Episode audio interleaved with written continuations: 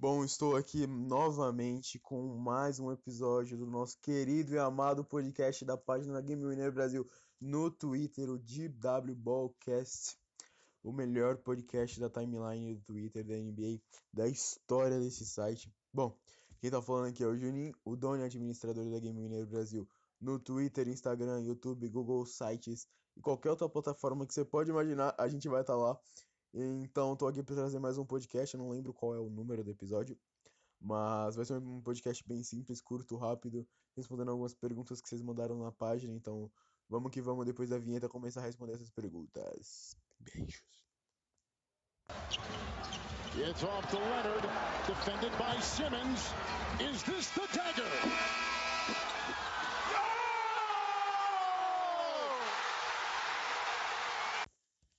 Antes de ir para as perguntas, eu vou fazer as recomendações que eu faço tudo em todo o podcast. E dessa semana vai ser um artista que vai ser tanto para música quanto para séries, quanto para filmes, que é o Donald Glover, Tio Gambino, como você preferir chamá-lo. É, na questão da série, eu indico Atlanta, é uma série que ele produz e atua, que conta a trajetória dele um personagem fictício, né, que é o Ernie, que ele é um produtor musical do primo dele, que é o Paperboy, e a trama gira em torno disso e mais alguns outros fatores, é muito boa, tem na Netflix, então assistam. Para quem não tem Netflix, mas quem tem Amazon Prime, agora vem a indicação do filme desse podcast, que é Guava Island, é um filme do, do Donald Glover, produzido por ele também, juntamente com a Rihanna, onde conta a história desse casal, que vive em Guava, que é uma ilha, que já é bem explícito no título. É muito bom para quem tem Amazon, para quem não tem pesquisando no Google, você acha facilmente e em músicas eu indico, não indico um álbum específico, mas os singles dele, entre eles Sober, Summertime Magic, Feel Like Summer, This Is America. E qualquer outro trabalho desse cara que você pesquisar na internet, você vai ver que ele é muito bom, é muito competente, muito talentoso no que faz. Então tá aí a recomendação dessa semana é Donald Glover, Chirus Gambino, como você preferir chamar. Agora vamos para as perguntas do podcast. Bom, a primeira pergunta que eu vou responder vai ser do Detroit Pistons, meu amigo Naoli. Sigam ele lá, o melhor criador de conteúdo do Detroit Pistons da timeline do Brasil, diria até do mundo. Abraço, Nicolas, tá no meu coração, cara. Eu te amo. Eu já te falo isso todo dia, mas eu tô falando aqui de novo pra ficar eternizado aqui nessa plataforma que é o Spotify. Ele perguntou se eu acharia interessante um torneio no estilo March Madness da NCAA para encerrar essa temporada da NBA. Ele completa dizendo que ele acha que não deve acontecer, mas ele queria saber o que eu acho disso. Eu acho que para quem curte é, NBA como nós, para quem gosta de criar conteúdo sobre, seria muito interessante, seria uma coisa totalmente nova e acho que seria muito bom para quem assiste porque seria um mês intensivo de jogos da NBA, ou seja, os 30 times se enfrentando em séries de apenas um jogo, onde basicamente um eliminaria o outro até sobrar um time que seria o campeão. Eu acho que é, o número de times não permite isso, né? Porque 30 times ia acabar sobrando 3 no final, se fosse se matando. Mas eu, se eu não me engano, né? Sobraria 3, aí teria que fazer um melhor de 3, não sei como funcionaria. Mas para quem não sabe o que é o March Madness, é basicamente um torneio da NCAA, que é basicamente uma subcategoria da NBA, onde basicamente os times de universidade se enfrentam em jogos e séries de um jogo. Ou seja, você elimina um time ganhando dele em um jogo apenas. Se você perder, você está eliminado da competição. E o time vencedor acaba sendo campeão desse torneio. Ele gera muito dinheiro, muita aposta. Acho que para quem vive do entretenimento da NBA seria muito interessante, mas para os proprietários e para o general manager, para quem cuida da liga, não acho que seria muito interessante. Primeiro, porque teria um prejuízo financeiro muito alto, porque esse dinheiro que, gera, que roda ao torno desse evento da, do March Madness não é um dinheiro provavelmente muito limpo e nem vai direto nas mãos da NBA, né? Acaba circulando entre casas de apostas e etc.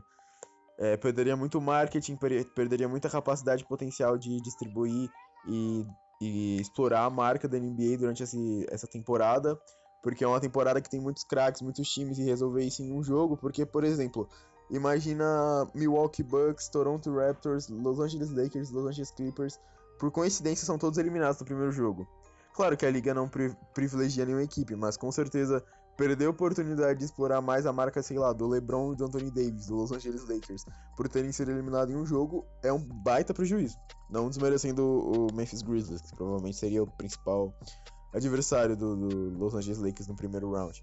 Então eu acho que perderia muita potencial capacidade de explorar a marca da NBA se acontecesse isso. Para quem assiste seria muito bom, para quem movimenta esse dinheiro, para quem gera e cria entretenimento sobre a NBA.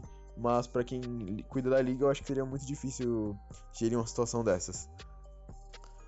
A próxima pergunta do NBA Treta Memes News, ele pediu para eu escolher três camisas de outro time que não seja que eu torço para eu ter. Para quem não sabe, eu torço pro Boston Celtics. Eu definitivamente escolheria a City Edition do Miami, a City Edition do Toronto. E provavelmente vocês podem me julgar, mas eu acho a City Edition do Pacers muito chamativa. Minto, minto, eu vou trocar do Toronto para colocar a do Grizzlies, porque eu não tenho. Atualmente eu tenho uma do Curry, uma jersey do Curry, uma jersey do Isaiah Thomas, uma do. Infelizmente não posso falar o nome dele. Do, do ex-camisa 11 do Boston e uma do Dwayne Wade. Então acho que seria legal ter essas mais três. E inclusive um abraço pro Vino. Ele disse que vai produzir conteúdo sério agora pra timeline. Então curtam lá, é um amigo do coração também. Sigam ele muito lá. Se você já não seguir, achei difícil não seguir um cara desse, mas segue o cara, vale a pena. Agora, a próxima pergunta do Macau Zoeiro. Outro amigo do coração aqui, que é o Bruno. Mano, esses caras são demais, velho. Abraço para todo mundo do Fascínoras, para todo mundo do NBA da Bad. Vocês são absurdamente incríveis.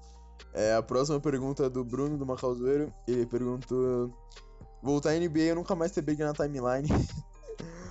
cara, eu acho que se a NBA voltasse, não ia ter briga na timeline. Mentira, que ia ter, porque tem fanboy pra caralho. Tem, tem, tem 200 cara que é que é clubista na timeline, então acho que ia ter briga de todo jeito, mas com a NBA pelo menos a gente ia poder assistir o LeBron enterrando, assistir o Isaiah, assistir o Kemba, assistir o caralho a 4 Kawhi, todo mundo, e as brigas nem ia ter tanta relevância.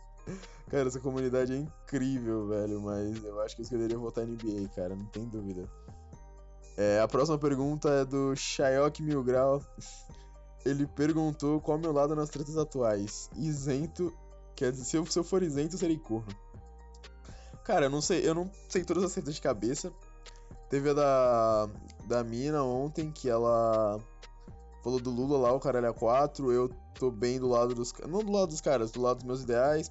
Eu acho que ser contra o sistema é uma coisa meio é, extremista, principalmente porque tem gente que, mesmo com o sistema muito falho, precisa dele para sobreviver. Então, se vocês quiserem, eu posso fazer um podcast sobre isso, para não aprofundar muito aqui. Então, acho que nessa treta aí eu tô muito tranquilo.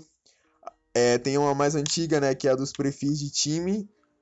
Eu acho que toda a iniciativa de aumentar a comunidade é válida. Você só não pode criar o perfil para ficar pedindo seguidor, pedindo seguidor, pedindo seguidor sem criar conteúdo e depois reclamar que não tem alcance na publicação e coisa do tipo.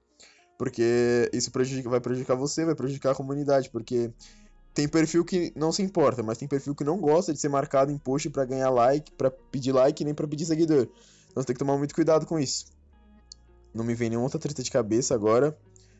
Tem a do, do, do Kawaii Praia Grandense, né? Que ele postou um boquete lá do meme eu falei, eu não achei tão ofensivo, mas eu entendo que se tem gente que tem essa sensibilidade sobre coisas que teoricamente são pornográficas para aparecer na timeline, eu entendo completamente, respeito completamente quem não quem não curtiu o post, inclusive, mano, tem o Kawaii, ele é, ele é um dos caras que mais mais beita nessa comunidade e faz isso com primor, tem seguidor pra caralho, tem todo uma fandom de retardado atrás dele. Então, assim, você tem que entender, cara. Ou você simplesmente dá um bloco nele gigante, e tem o Cristo Basca, né? Que ele fez o tweet também do, do Kobe. Eu já conversei com ele. Falei para ele que não achei é, uma coisa legal. Já conversei, não vou me posicionar sobre isso. É, eu só acho que é um pouco sensitivo. Depende muito da, da pessoa sobre essas coisas. Inclusive, ele mandou uma pergunta aqui. Olha como esse cara é engraçado. E caminho de paca, tatu caminha dentro? Ah, com certeza, cara. Com certeza. Não, não, tem, não tenha dúvidas disso. Agora, em outro dia, continuando a gravação do podcast, o portal Jimmy Butler BR perguntou se eu acho que o Allen Iverson poderia ter sido melhor do que ele foi. Cara, eu acho que essa é uma pergunta muito abrangente, muito difícil de responder. Eu acho que o Allen Iverson é um dos jogadores folclóricos que a NBA tem na sua história. É um jogador que ficou marcado por um estilo de jogo característico próprio, muitos consideram ele o melhor jogador no 1 contra 1 no X1, e eu tendo a concordar. Ele ganhou títulos, ganhou premiações, eu acho que ser melhor ou pior, acho que é muito difícil dizer isso, principalmente porque a carreira dele foi de sucesso. Talvez se ele tivesse jogado em equipes mais competitivas, ele tivesse conquistado mais, mais títulos em, em si, mas eu acho que melhor do que ele foi, acho que seria muito difícil, quase impossível, porque o que ele fez é muito grande, então já é muito difícil superar isso.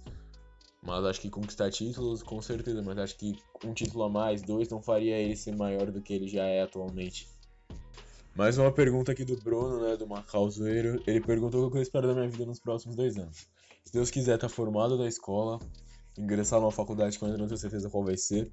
É, espero ainda estar tá produzindo conteúdo de NBA, seja no Twitter, seja no Instagram, seja no YouTube, qualquer outro lugar. Eu acho que produzir conteúdo de alguma coisa de maneira informativa vai ser um, um bom salto para o que eu pretendo fazer na minha vida no futuro. Pretendo ter algum ter um trabalho estável, praticar o esporte do basquete a, a fundo, planejo entrar em algum time. Na real, já estou ingressando no time de base aqui em São Paulo. Planejo ingressar, entrar no time titular dessa equipe, treinar bastante, ajudar minha família. Talvez no finalzinho um pouquinho mais pra frente tem uma moto pra ajudar a me locomover, porque São Paulo é difícil. Mas no mais é isso. Acho que os principais objetivos não tem que ser ditos, tem que ser trabalhados e lutar para conquistar eles. Um, o portal Jason Tatum me perguntou se eu acho que o Jason Tatum pode ser trocado do Celtics. Eu, eu tenho quase certeza, 99,9% de certeza que não. Tanto do lado do Celtics quanto do lado do Tatum. Um, porque o Tatum parece um jogador que desde o college estava planejando jogar por Boston, parece que ele tem um amor irrefutável por Boston. E ele é um jogador com muito potencial, um jogador absurdo que na sua primeira temporada já foi bateu recordes em números de playoffs. É, na segunda cresceu e nessa terceira agora se estabeleceu como talvez o principal jogador da equipe. Acho que o Danny Ainge não é burro de trocar um jogador que tem esse, essa paixão, esse amor pela franquia e que não só tem a paixão, mas também traz a qualidade dele, né, individualmente tá disposto a ganhar títulos por Boston. Eu acho que é a grande chance de Boston voltar a ganhar títulos, criar um time com base ao redor de Jason Tatum. Então acho que do lado do Celtics é quase nula a chance dele ser trocado. Agora, se o Tatum, por aventura do destino, em algum momento da carreira, quiser buscar novos ares, eu acho que pode acontecer, mas acho que isso depende dele. É, tem muita gente que diz que ele pode jogar no Lakers, eu não sei, eu acho que ele tem uma idolatria pelo Kobe, mas ele não quer ser o Kobe, né? Acho que isso já fica claro. Então, acho que pro, pro Lakers ele não, não iria, não disputaria partidas pelo Lakers. Mas eu acho que ele pode trocar sim, mas é tipo quase nula. Porque do jeito que ele fala em entrevista, do jeito que ele demonstra em quadra, parece que ele quer passar a vida inteira em Boston. A carreira dele, né? Tudo em Boston. Eu espero que isso realmente se concretize, porque é meu jogador favorito atualmente na NBA. Ele é um cara que pode acrescentar muito para Boston. E tenho certeza que vai ser um dos principais jogadores de basquete do mundo nos próximos anos com é, a aposentadoria de algumas lendas e ele se estabelecendo como um dos grandes, quiçá pode ser até o melhor da liga, não sei. Então me precipitando aqui, talvez. Ele perguntou também, o portal de tenta se eu acho que o Kyrie foi subestimado no Celtics. Não, de maneira nenhuma. Eu acho que os problemas extra-quadra influenciaram, infelizmente, no final da história dele no Boston. Mas acho que dentro de quadro ele era um jogador muito bom, de qualidade. Acho que ninguém refuta isso, que ele teve números muito bons pelo Celtics, jogou muito bem. Claro que teve fatores como lesões em playoffs e alguns outros os próprios fatores extra-quadra que atrapalharam talvez uma possível conquista. Mas o Kyrie ele é um jogador que tem muita qualidade, apesar de todos esses problemas, ele foi um jogador que entregou excelentes números para o Boston, mas infelizmente só números não são capazes de fazer uma, uma franquia ser campeã hoje em dia. Tem que haver liderança, tem que haver harmonia e todos esses fatores que parecem, ao meu ver, que faltaram para o Boston Celtics de Kyrie Irving ganhar algum título ou conquistar algo maior que um título até mesmo para ele, entendeu? Um MVP, algum prêmio desse gênero. Então acho que não foi subestimado, acho que ele teve duas temporadas boas, mas não passou disso. Infelizmente ocorreram problemas. Eu queria que tivesse dado certo. O Kyrie é um dos jogadores que eu mais curto, mas infelizmente não deu certo e não tem como lutar contra isso. Outra pergunta do portal Jason Tatum, ele perguntou se eu acho que o Golden State Warriors perdeu as finais da temporada passada do Toronto, pro Toronto Raptors por conta de lesões. Olha, isso divide muita opinião na timeline, pelo que eu vejo, mas eu acredito um pouco em misticismo. Eu acho que quando as coisas são para ser, são para ser. Apesar que o Clay Thompson tava muito bem naquele, naquele jogo, tava indo muito bem, matando muita bola de três, sendo decisivo. E talvez o, o Warriors ganhasse o jogo 6 e levasse para o jogo 7. Mas eu acho que até no jogo 7 o Toronto Raptors seria superior. E a moto passando, mas tanto faz, vou continuar. Eu acho que o Toronto Raptors seria, era superior porque tinha um conjunto da obra melhor que o conjunto da obra do Golden State Warriors. Eu acho que isso pesaria muito numa final. O Kawhi muito bem, o Lowry, o Van Vliet, o Ibaka, o Siakam, todos os jogadores que tinha no Toronto Raptors estavam sendo muito importantes e só depender de Curry e Clay. Por mais que sejam Curry e Clay Thompson, é um pouco é um pouco duro de, de querer comparar com todo aquele esquadrão de Toronto que veio pronto para ganhar o título, fazer história e fez. Então eu acho que não o Warriors não ganharia o título mesmo se o Clay Thompson não tivesse machucado e o Duran. Talvez, talvez com o Duran daria, daria jogo, mas eu acho que não teria não teria acontecido nada de, de diferente do que aconteceu. Talvez um jogo 7, no máximo, entendeu? E para finalizar, agora que as perguntas já foram feitas, eu queria agradecer a todo mundo que vem interagindo comigo na página, vem compartilhando as publicações, curtindo. Chegamos à meta de 1.900 seguidores. Atualmente, nesse momento que eu tô gravando, a gente tá com 1.912. Queria fazer alguns agradecimentos especiais. Eu, eu agradeço em geral para todo mundo que seguiu e curtiu, mas especialmente para meus amigos, que é o Diegão. Fala, mano, o cara é muito inteligente, é muito, muito capacitado. Ele produz conteúdo sobre NBB, recentemente sobre o BBB, mas o BBB acabou. Sigam ele. O Naoli, que é o Defraud Pistons, o cara é incrível. Eu falei mais cedo no podcast. É o maior criador de conteúdo do, do Detroit Pistons que eu já vi. Queria agradecer também o Bruno, o Macau Zoeiro, o cara sempre tá retweetando meus posts, tá sempre conversando comigo, é um amigão mesmo que eu quero levar pra vida toda. O Ike do Kaiob NBA, cara é, é, é, meu amigo há tempos, desde que eu entrei na comunidade. Vai fazer um ano que eu, que eu tive o prazer de conhecer o Ike. Difícil vocês não conhecerem ele, mas eu tô agradecendo a vocês quatro em especial e a todo mundo que me ajuda, mas vocês quatro em especial, porque vocês estão sempre interagindo comigo, cara. Vocês não têm noção de como é importante. E para todo mundo que o podcast até aqui, eu quero que vocês vão lá no Twitter e tweetem banana e me marquem, porque eu vou saber que você ouviu até aqui. Dá um beijo também pro meu amigo Paixão, Rodrigo. Ele sabe quem é, é um cara especial, tá sempre ouvindo aqui os podcasts. Então é isso, valeu rapaziada, até o próximo, tamo junto, falou e tchau.